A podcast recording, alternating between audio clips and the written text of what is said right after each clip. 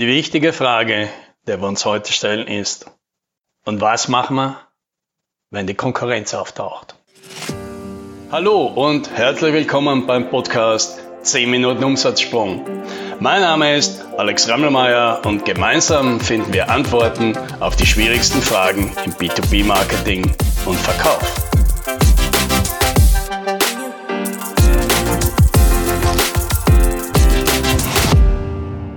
Konkurrenz ist für Verlierer.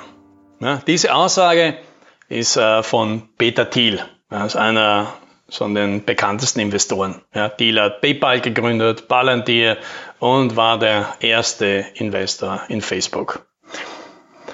Ja, Thiel ist kein einfacher Charakter und seine Aussagen, die sind, sind das auch nicht. Ja. Aber bleiben wir mal kurz bei Konkurrenz ist für Verlierer. Ja, was, was genau meint Deal denn überhaupt damit und was bedeutet das für uns? Ja, mein Sohn, äh, jetzt sieben, der macht das vor. Wenn ich mit ihm Ball spiele, dann versucht er ständig Regeln einzuführen, die ihm einen Vorteil verschaffen. Ja, mein Tor muss größer sein und ich darf dann nicht in seine Spielfeldhälfte laufen oder ich darf ihn nicht berühren und so weiter. Ja, und jetzt ist natürlich der normale Impuls, ihm zu erklären, dass man das Schummeln nennt, ja, dass das unfair ist und einer vielleicht die Lust am Spielen nimmt. Ja, also ihm so den olympischen Geist vermittelt, ja, dabei sein und alles geben, das ist das Wichtigste und der Beste möge gewinnen. Ja, das passt auch so, also zumindest auf dem Fußballfeld oder im, im sportlichen Wettkampf. Aber passt das auch im Business? Ja, das klingt zwar sehr selbstbewusst, wenn man die Konkurrenz offen herausfordert und zuversichtlich ist, dass man das bessere Produkt hat, den besseren Service, die bessere Technologie. Ja, quasi, wir haben keine Angst vor der Konkurrenz. Ja, die sollen nur kommen. Die Realität ist freilich oft eine andere. Ja, wer schon mal einem erfahrenen Einkäufer gegenüber saß, der dann so zwei Alternativangebote vorlegt und meint, ja, ich würde ja gerne Sie nehmen, aber Sie wissen ja, wie das ist. Ja, machen wir es kurz, weil Sie die beiden unterbieten, gehört Ihnen der Auftrag. Ja, wohl dem, der jetzt ganz entspannt bleibt. Aber nicht entspannt eben so aus Trotz, so nach der Art, äh, ich gehe sicher nicht mit dem Preis runter, ich weiß, was unsere Leistung wert ist. Denn das geht häufig schlecht aus, ja? sprich ohne Auftrag. Und das hat auch nichts mit Stolz zu tun, das ist meistens nur eine Verzweiflungstat, um sich eben diesen Stolz zu behalten. Und das lässt den Einkäufer auch völlig kalt, ja. Na, dann eben nicht. Schade. Vielleicht wollen sie ja beim nächsten Mal wieder anbieten. Ja, der will ihnen zeigen, für mich sind sie so gut wie die anderen, wir brauchen sie nicht. Und die harte Realität ist, er hat oft recht. Ja, hier ist eine andere Idee. Wer so wie mein Sohn es schafft, die Spielregeln in seinem Geschäft zu seinen Gunsten zu verändern, hat einen immensen Vorteil. Und das nennt man nicht Schummeln oder Beschiss, sondern das nennt man Strategie und Innovation. Ja, wozu hast du denn eine Marketingabteilung, wenn nicht zu dem Zweck, dass die dir eine einzigartige Positionierung verschafft und du damit für den richtigen Kunden zum perfekten Partner wirst, alternativlos, im wahrsten Sinne konkurrenzlos. Ja, das klingt gut, oder? Aber ist das realistisch? Es gibt doch immer Konkurrenz. Ja, stimmt, gibt es.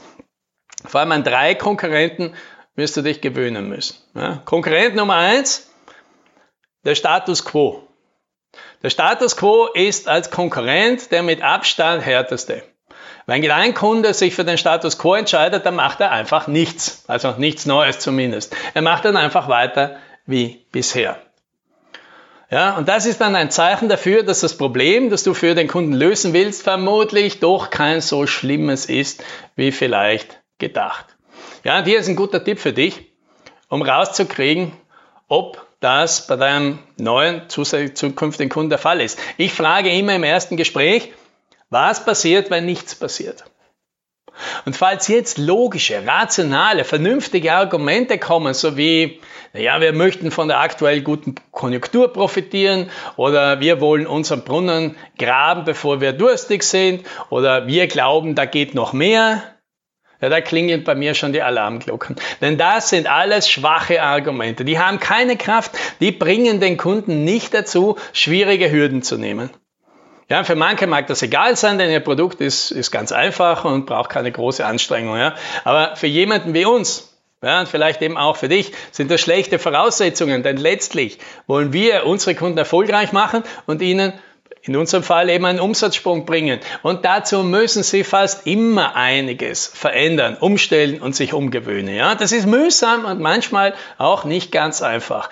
Und das werden sie dann nicht tun, wenn die Motivation nicht ausreicht. Okay, Konkurrent Nummer zwei. Wir machen das selbst. Auch ein starker Wettbewerber. Ja, weil viele Kunden glauben, dass sie das ja selbst irgendwie irgendwann hinbekommen. Und dann hätten sie selbst das Know-how, wären unabhängig, haben viel gelernt. Ja, und interessant ist der ganze Lernprozess manchmal ja auch. Ja, und wenn Kunden glauben, sie könnten das selbst auch, dann sind sie meist nicht bereit, viel Geld dafür auszugeben oder schwierige Dinge zu tun. Und es ist völlig unerheblich, ob der Kunde das tatsächlich kann. Es geht nur darum, ob er glaubt, dass er das kann. Ja, und wie kriegst du das raus? Also mein Trick ist, ich frage gleich im ersten Gespräch, was haben Sie denn bisher gemacht, um dieses Problem zu lösen? Ja, jetzt sagt der Kunde vielleicht, wir haben schon dieses und jenes probiert, aber irgendwie hat das nie geklappt. Ja, bingo. Dann ist es ein Kunde, der wahrscheinlich keine Lust her hat, noch länger rumzuprobieren. Ja? Denn offenbar bekommt er es nicht gebacken. Sagt er hingegen, wir haben bisher einfach noch nicht die Zeit gefunden dann wird er sich letztlich dreimal überlegen, ob er nicht doch irgendwie Zeit findet, statt einen Haufen Geld zu bezahlen. Denn schließlich glaubt er ja, so kompliziert kann das alles nicht sein. Und wieder, es ist völlig unerheblich, ob das stimmt oder nicht. Das Einzige, was, wirklich, äh, was wichtig ist, ist, glaubt der Kunde das? So, Konkurrent Nummer drei. Der Kunde kennt wen? Bekannte, Freunde, Empfehlungen oder Partner, mit denen man bereits zusammengearbeitet hat. Die sind ja vielleicht alle nicht perfekt, aber sie haben einen großen Vorteil. Sie sind bekannt. Die emotionale Sicherheit ist größer. Und gerade dann, wenn es um viel Geld geht, um ein unsicheres Projekt und wenn der Kunde aus seiner Komfortzone raus muss in diesem Projekt, dann ist jedes bisschen mehr Sicherheit viel wert. Ja, daran ist auch nicht auszusetzen, denn schließlich machen wir das selbst genauso und verlassen uns im Zweifel eher auf Bekannte als auf Fremde. Ja, hier hilft die Frage, wenn Sie draufkommen, dass unser Angebot nicht das Richtige für Sie ist, was machen Sie denn dann? Ja, damit kriegst du meist schnell drauf, raus, wer sonst noch mit im Spiel ist. So, da sind sie also die drei Konkurrenten, an die du dich gewöhnen musst. Denn die sind immer da und die sind immer stark. Ja, aber was ist mit den anderen Konkurrenten, den Marktbegleitern, wie man das so schön sagt. Wenn du immer wieder an solcher Mitbewerber Aufträge verlierst, ja, das hörst du jetzt wahrscheinlich nicht gerne, aber das ist jetzt wichtig, dann machst du was falsch.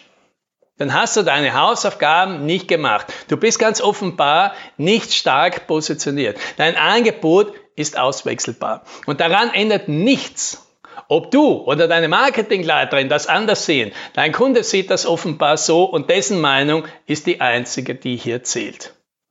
Und der vergleicht dich in so einem Fall offenbar mit anderen.